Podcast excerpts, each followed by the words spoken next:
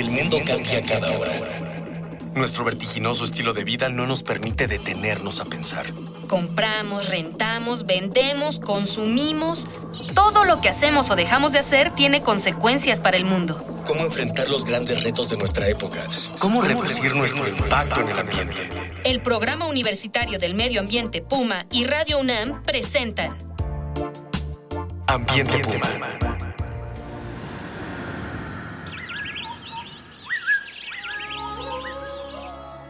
Hola, qué gusto saludarlos. Soy Luis Gutiérrez y a nombre de Mireya Imas, coordinadora del Programa Universitario de Estrategias para la Sustentabilidad de la UNAM y titular de este espacio, les doy la más cordial bienvenida a este su programa Ambiente Puma. Voces, ideas y acciones sustentables. En esta ocasión vamos a hablar de uno de los proyectos más importantes dentro de la estrategia de universidad sustentable de nuestra casa de estudios, que involucra el uso y aplicación de energías renovables en una instalación emblemática de Ciudad Universitaria. Nos referimos al sistema de calentamiento de la alberca olímpica con base en colectores de energía solar. Por eso titulamos esta emisión Con el poder del sol. Para charlar con nosotros, hoy me acompaña el doctor Roberto Best Brown, quien es investigador del Instituto de Energías Renovables de la UNAM y responsable técnico de este proyecto. Bienvenido, doctor Best. Gracias, Luis. Es un placer estar aquí. Um, antes de empezar la conversación con nuestro invitado, vamos a escuchar las voces de estudiantes de nuestra casa de estudios, a quienes les preguntamos si conocen sistemas que aprovechen la energía solar para calentar el agua y qué utilidad creen que tienen.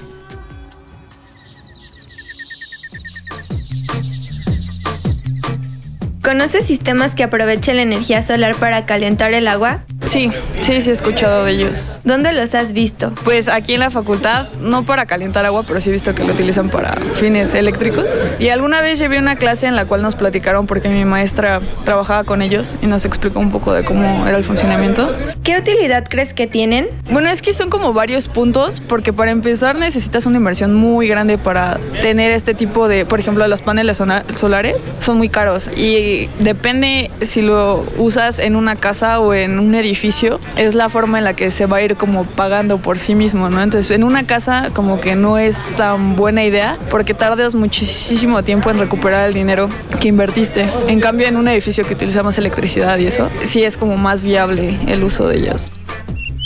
¿Conoces sistemas que aprovechen la energía solar para calentar el agua? Sí. ¿Dónde los has visto? Los he visto aplicados principalmente en casas que son grandes de un piso, así que tienen una expansión territorial. Les ponen arriba unos tubos por donde pasa el agua y se calientan con el sol. Y eso lo usan en lugar de los calentadores de gas. ¿Qué utilidad crees que tienen? Yo creo que si se pudiera usar bien, podría usarse incluso para crear lo equivalente a lo que sería energía geotérmica, pero de una manera artificial. ¿Conoces sistemas que aprovechen la energía solar para calentar el agua? Sí, claro. ¿Dónde los has visto? Un amigo tiene uno y dice que invirtió como 6 mil pesos, pero a la larga esa inversión es mucho más que rentable, ¿no? Y es una mentira eso de que necesitas que esté el rayo del sol ahí para que aproveches energía. Con que haya luz del día, se puede aprovechar perfectamente, ¿no?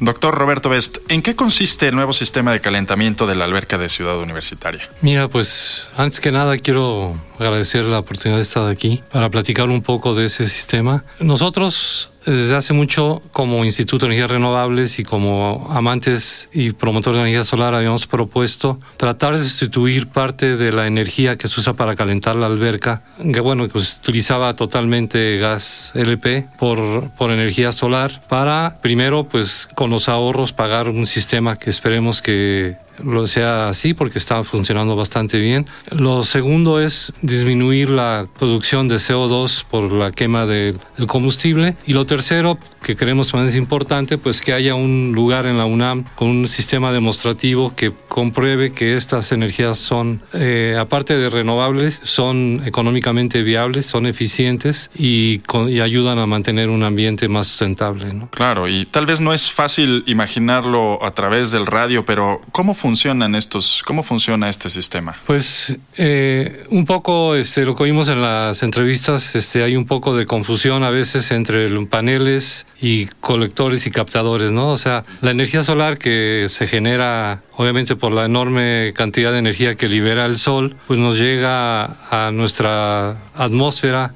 eh, como energía electromagnética, la interceptamos, luego la, una parte se filtra, los rayos ultravioleta, pero llega a la Tierra este, una enorme cantidad de energía, enorme comparada con lo que consumimos eh, a nivel, digamos, del planeta. El chiste es cómo capturarla y utilizarla. Entonces, eh, bueno, esa misma energía es la misma que calienta los mares, que calienta el viento, que produce la fotosíntesis y se puede utilizar en dos formas. Una es calentar directo, calentar a través del el impacto de esta, estos fotones de energía sobre un colector solar, por ejemplo, o puede producirse electricidad ¿no? a través de los paneles fotovoltaicos. Nosotros estamos hablando de, de la parte térmica, que es la conversión a calor. ¿no? Y ahí la ventaja de una aplicación como el de la alberca es que necesitas temperaturas no muy altas para calentar una alberca. La alberca normalmente se tiene que calentar a 27 grados para que sea, digamos, apta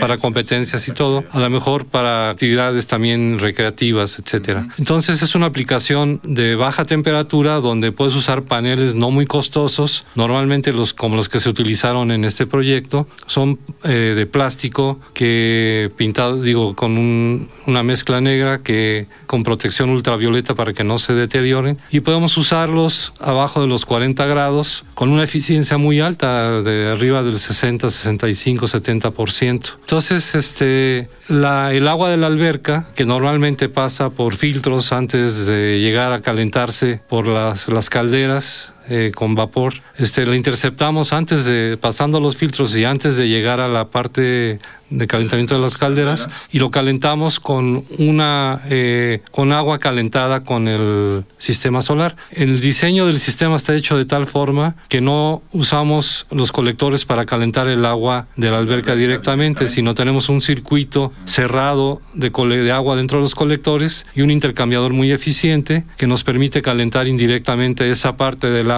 que desviamos y luego ya la mezclamos todo y si es necesario la caldera le va a dar la energía requerida adicional. O sea que circula agua dentro de los colectores, esta agua se calienta por la energía del sol y luego ese, esa energía se transmite al agua de la alberca. Es un principio realmente sencillo. ¿Qué dimensiones tiene el proyecto? Pues mira, el tamaño de la alberca es este. Yo he tratado de conseguir datos de alguna alberca de, de esas dimensiones. Es la más grande que yo conozco y del cual he encontrado datos. Son 6.000 metros, 6, 6 mil metros cúbicos, 6 millones de litros, este, en un área de la alberca, incluyendo la, la de competencia, la fosa de clavados y la área recreativa, son 3.400 metros cuadrados de superficie a diferentes altura se calcula un promedio como de unos 70, entonces es una enorme cantidad de, de, agua que hay que calentar. Eh, entonces, eh, la energía solar que llega es la ventaja que tenemos sobre otras energías, la tenemos exactamente sobre la alberca, ¿no? Y sobre los edificios alrededor. Entonces, estos colectores de plástico de polipropileno, que cada uno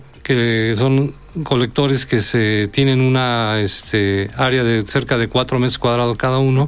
Eh, se han instalado ahorita en dos campos. Al final el diseño son cuatro campos más o menos de mil colectores, alrededor de 4 mil metros cuadrados. Y cada uno de estos dos campos ya instalados, uno está en el edificio que se conoce como la ludoteca y otro sobre un techo que se hizo exprofeso para el, el proyecto. Este, cada uno son como 250 colectores, ¿no? Son este, como 2 mil metros cuadrados. Cada uno tiene su bomba, su intercambiador y entonces todo eso este, está siendo monitoreado estamos midiendo cuánta energía estamos entregando a la alberca. En teoría, al final, cuando estén los cuatro sistemas, los cálculos que hemos hecho es que estaríamos cerca del 50% del, del calor que requiere esa alberca tan grande, de toda la energía que requiere. ¿no? Es un proyecto realmente grande. Envíenos sus comentarios, dudas y sugerencias por Twitter a arroba UNAM Sustentable, por Facebook a Sustentabilidad UNAM y al teléfono 5622-5212. Recuerden que este espacio lo construimos entre todas y todos, pues con sus voces estamos haciendo comunidad.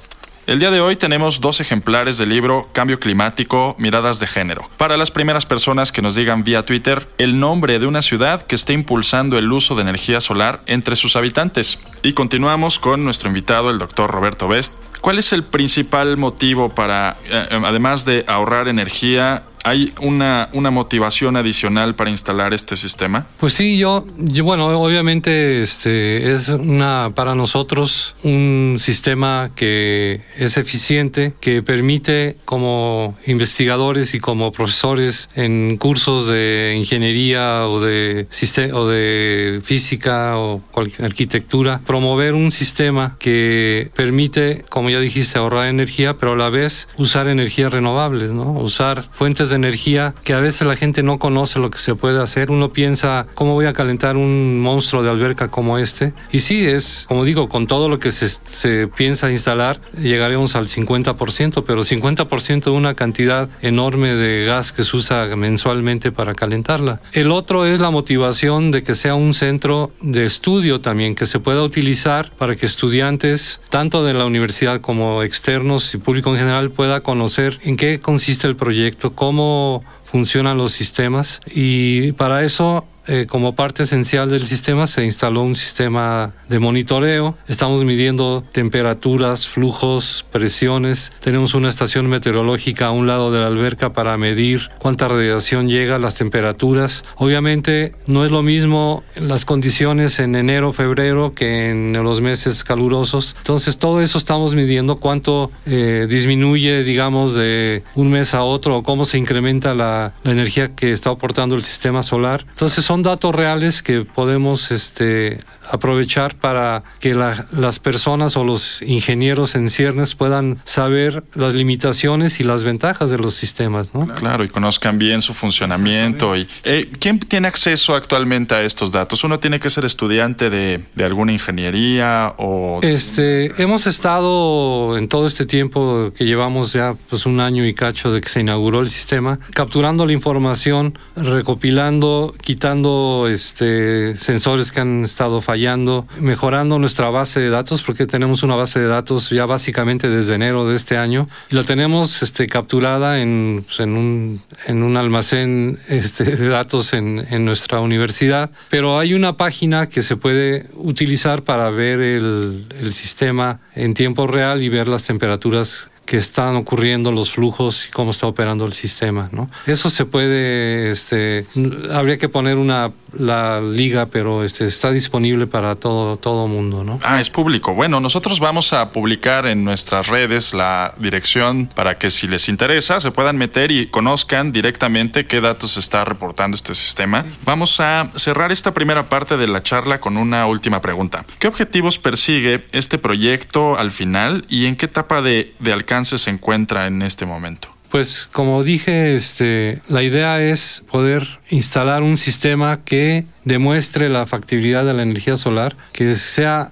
medido, que tengamos todas las los variables que involucran poder calcular la eficiencia, ver los problemas que presentan. Uno de los problemas es a veces la interacción entre los operarios de, del sistema tradicional y el enfrentarse a una tecnología nueva que no están muy claros qué puede ofrecer. ¿no? Y eso ha sido un, un proceso que ha ido este, poco a poco permeando en los operadores y ellos mismos se han dado cuenta que el calentamiento solar funciona y y, ya nos, nos han comentado y lo hemos medido que hay días en que cuando la radiación solar está en pleno, este, apagan el, suministro del boiler y dejan el solar operando al 100%. y son unas 3, 4, 5 horas donde el sistema está operando. Entonces, todo eso va haciendo que cada vez más los datos que estamos obteniendo pues demuestran una, lo que llamamos nosotros la fracción del total de energía que está aportando el sistema solar vaya creciendo. Hemos llegado al final de esta emisión. Quiero agradecer la presencia del doctor Roberto Best, investigador del Instituto de Energías Renovables de la UNAM. De igual forma, agradezco la presencia de Miguel Alvarado en los controles y en la producción, así como el equipo de Educación Ambiental y Comunicación del Programa Universitario de Estrategias para la Sustentabilidad, Marjorie González, Dalia Ayala, Jorge Castellanos, Cristian Barroso y Lucina Hernández. Esto fue una coproducción de Radio UNAM y el Programa Universitario de Estrategias para la Sustentabilidad con apoyo de la Dirección General de Divulgación de la Ciencia. Los invitamos a que nos acompañen en la segunda parte de esta emisión dedicada al aprovechamiento de la energía solar. Seguimos reuniendo ideas, voces y acciones sustentables aquí en Ambiente Puma.